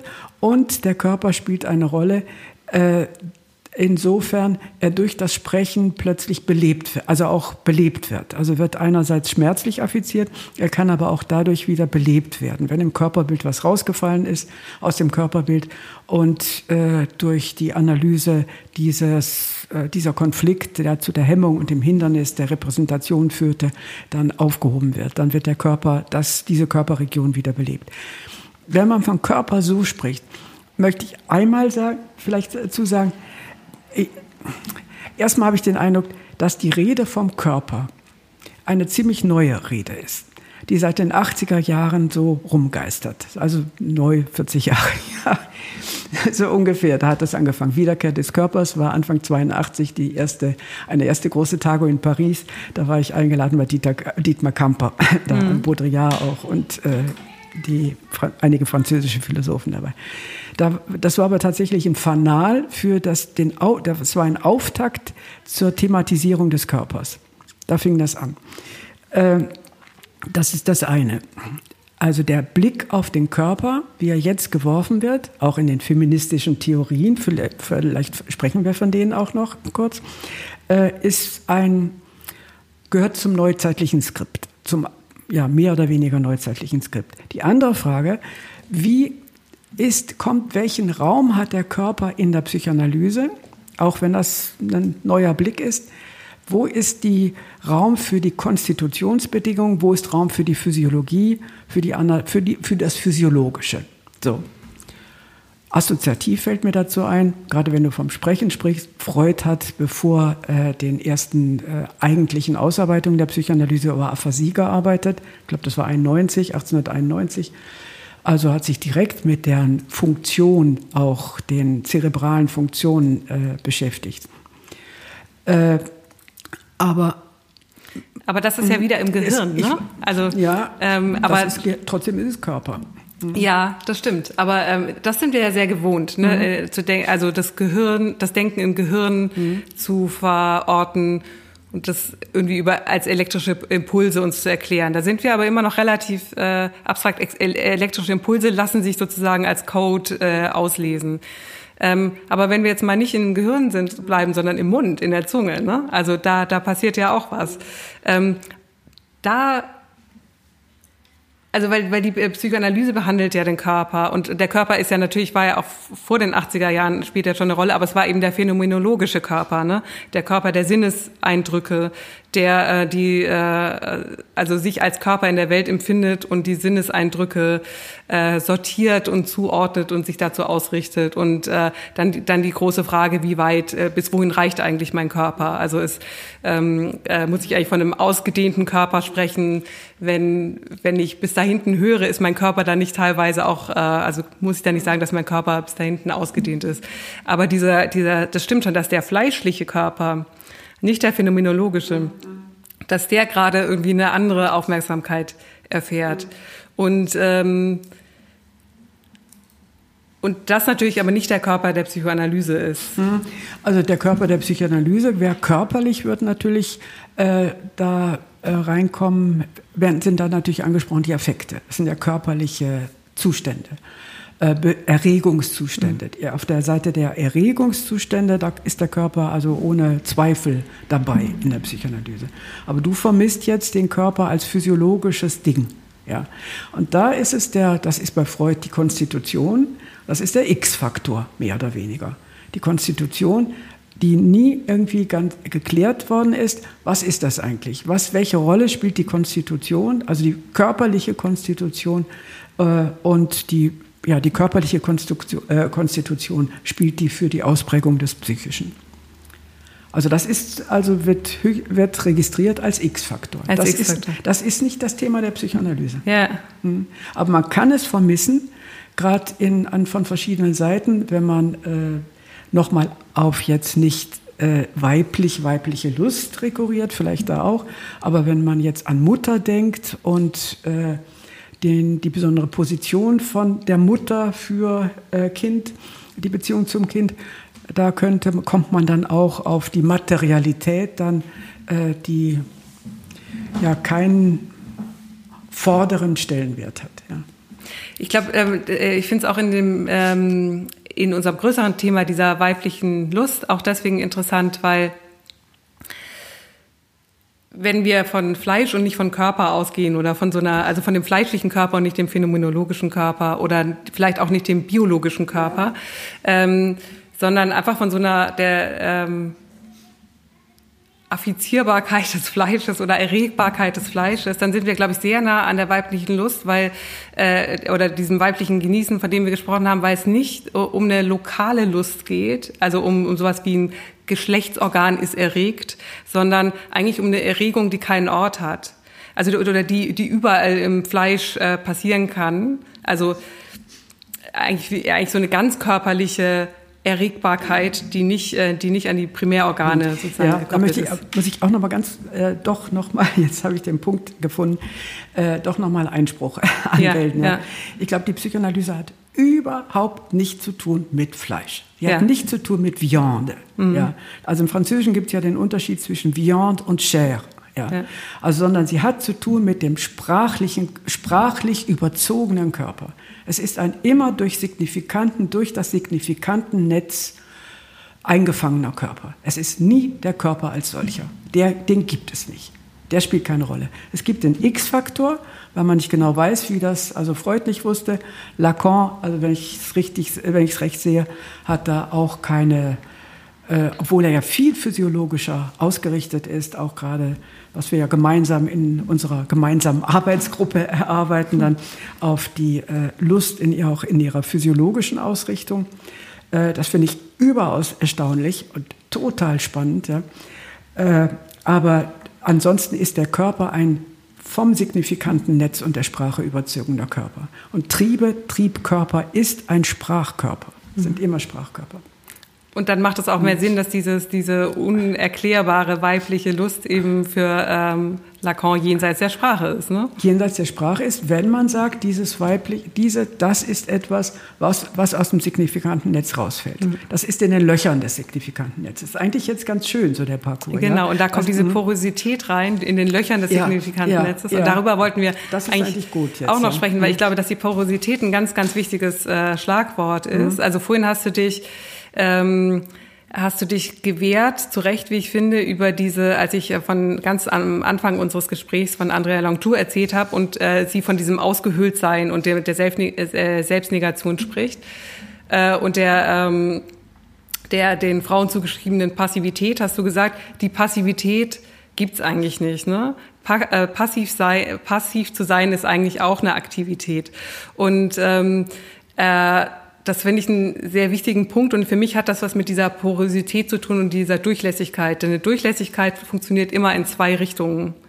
Also wenn äh, eine Porosität ist äh, äh, oder eine, eine, sagen wir mal, eine Hingabe an etwas, äh, die, die einen porös macht, also vielleicht sind es dann die Löcher im signifikanten Netz oder so, da kann was reingehen, aber da kann, kann auch was rausgehen. Und da hat man diese aktive und die, die passive Seite irgendwie drin. Und, die, äh, und diese Vielleicht ist dann auch die weibliche Jouissance äh, etwas, was eben diese klassische Aufteilung in aktiv und passiv aufhebt. Ne? Also was, was, äh, äh, was sich nicht mehr einordnen lässt in weiblich, männlich, aktiv, passiv, sondern in so eine ähm, Durchlässigkeit in beide Richtungen. Ähm, und partiell von der einen Seite her. Und von der anderen Seite, wenn wir davon ausgehen, von dem Bild, Löcher im signifikanten Netz, äh, dann ist, sind das Löcher im Signifikantennetz. Also das Signifikantennetz existiert dann trotzdem ja. daneben. daneben ja. ja. Also da komme ich nicht raus. Ich kann das betrachten von der Perspektive, kann ich sagen, das ist vielleicht ohne, in, in einer anderen Kategorie beheimatet, angesiedelt, aber trotzdem in der zweiten Perspektive, die ich anschließen muss, ist es trotzdem auch wieder eingerahmt oder fixiert. Genau, da kommen wir ja nie raus. Ne? Alleine raus. darüber, dass äh, dadurch, dass wir darüber sprechen ja, und signifikant genau, benutzen genau, genau, und, äh, und mhm. Worte wie Fleisch ja. und Körper oder überhaupt Worte benutzen, wir können uns dem ja nur ähm, annähern über die Sprache. Und insofern kreisen wir genau wie die negative Theologie die ganze Zeit in Sprache und mit den Mitteln der Sprache um die Löcher der Sprache. Ja, und man kann aber trotzdem, ich denke auch, dass es trotzdem legitim ist, zu sagen, was passiert in diesen Löchern der Sprache, des, äh, der signifikanten Netz, des signifikanten Netzes, was passiert da, aber wohl wissend dann immer irgendwie unter der, äh, mit dem Wissen, dass das eben Löcher des signifikanten Netzes sind. Ja. Aber trotzdem hat, hat, es eine, hat es eine Berechtigung. Aber man kann das nicht verabsolutieren dann. Darum geht es eigentlich nur. Ja. ja. Und darin liegt auch eine Jouissance. Dass man es nicht verabsolutieren nee, kann. Nee, in dem, in dem äh, Kreisen. In dem Kreisen, in dem Kreisen. Das ist sehr anstrengend. das ist sehr mühsam. Ja. Schmerzlos auf jeden ja. Fall. Mhm. Ja. Äh, Eins haben wir nicht besprochen, irgendwie die aktuellen feministischen Tendenzen. Man kann es zumindest mal ganz kurz erwähnen, ja. die ja auf diese Geschlechtsabgrenzung, äh, die wir ja von Anfang an gar nicht eingeführt haben. Wir haben ja gesagt, Mann, Mann, Frau, davon reden wir gar nicht, sondern wir reden von weiblicher Lust und männlicher, phallischer Lust. Und äh, dass die aktuellen Tendenzen so gelagert sind, dass diese äh, Unterscheidung Mann-Frau sowieso aufgehoben wird und überhaupt der Fluidität und der Porosität dann mhm. auch mehr Raum gegeben wird. Ja. Also das wäre dann Preciado, Paul Preciado. Oder, ja, oder auch, auch, Judith Butler ja schon. Ja, und, auch Judith ja, Butler. Die ja auch ähm, sich äh, stark auf äh, Lacan auch bezogen hat, ja. ihn ja auch stark verwendet hat, natürlich auch kritisiert hat. Mhm. Aber ich glaube, äh, der Hauptkritikpunkt war sozusagen, also weil eigentlich hat der hat Lacan war ja ähm, mit, äh, mit seiner äh, Auffassung, dass das äh, Geschlecht eigentlich eine symbolische Position ist, hat er ja, äh, also das ist, äh, hat er eigentlich der, der Gender-Theorie auch irgendwie hm. Stoff gegeben ne, oder Argumente hm. gegeben. Hm. Aber ich glaube, Butler hat ihn vor allem dafür äh, kritisiert, dass sie gesagt hat, ähm, ja, aber warum gibt es nur zwei? Mhm. Also, das, äh, also warum, ähm, das stimmt schon, dass äh, das Geschlecht eine symbolische Position ist, aber wieso diese starke Zweiteilung? Mhm. Und die ist ja essentiell für Lacan. Mhm. Also in dem Seminar, das wir in unserer Lektüregruppe gerade lesen, wird es ja wieder deutlich, null und eins, ne? weiblich genau. und männlich. Also es, es ist... Ähm, es steht und fällt mit dieser äh, genau. Binarität. Das, ist, das kann man da auch nicht rausdiskutieren. Ja. Ne? Und das ist, glaube ich, der Hauptpunkt, den, den du das Butler ja. kritisieren würde. Ja, das ist da äh, schon. Und ich, äh, jetzt jenseits davon würde ich auch nochmal sagen, diese Queer-Bewegung, die es gibt, die auch auf ihre Weise teilweise substantivieren, die Errungenschaften, und das ist immer das Schwierige, aber man kann das äh, einfach auch so aufnehmen, dass man sagt, das passiert einfach, das sind so Kollateralschäden oder Schäden, also sind Nachteile, die sich ergeben im Zuge einer neuen Bewegung dann, aber die wesentlich darauf abheben dann auf die Fluidität dann, auf auch die, das Poröse dann und die vielleicht tatsächlich etwas vom nicht phallischen Genießen dann auch erwischen können. Also das kann ich mir vorstellen mittlerweile, ja. Was ich da mitkriege wenigstens, mhm. ja. Ja, hier ist vielleicht äh, wieder diese Unterscheidung, die wir vorhin hatten zwischen sexueller Orientierung und ja. sexueller äh, Zuschreibung. Genau, wichtig, genau, das ne? ist wichtig. Das ist wichtig. Genau, also in der sexuellen Orientierung sicher. Ja. Äh, in, wenn, sobald es dann wieder in Richtung sexuelle Zuschreibung genau. geht oder sexuelle Position, sind wir wieder eigentlich genau, äh, am Anfang. Am Anfang, Genau. Und das passiert dann natürlich auch. Ja, genau. Ja. Also sind wir wieder am Anfang oder sind wir jetzt am Ende? und kann dann neu weitergehen. Genau. Edith, okay. vielen, vielen Dank. Ja. Das war ein ganz tolles Gespräch. Ja. Gerne, hat mich gefreut, hat viel Spaß gemacht. Ja. Danke dir.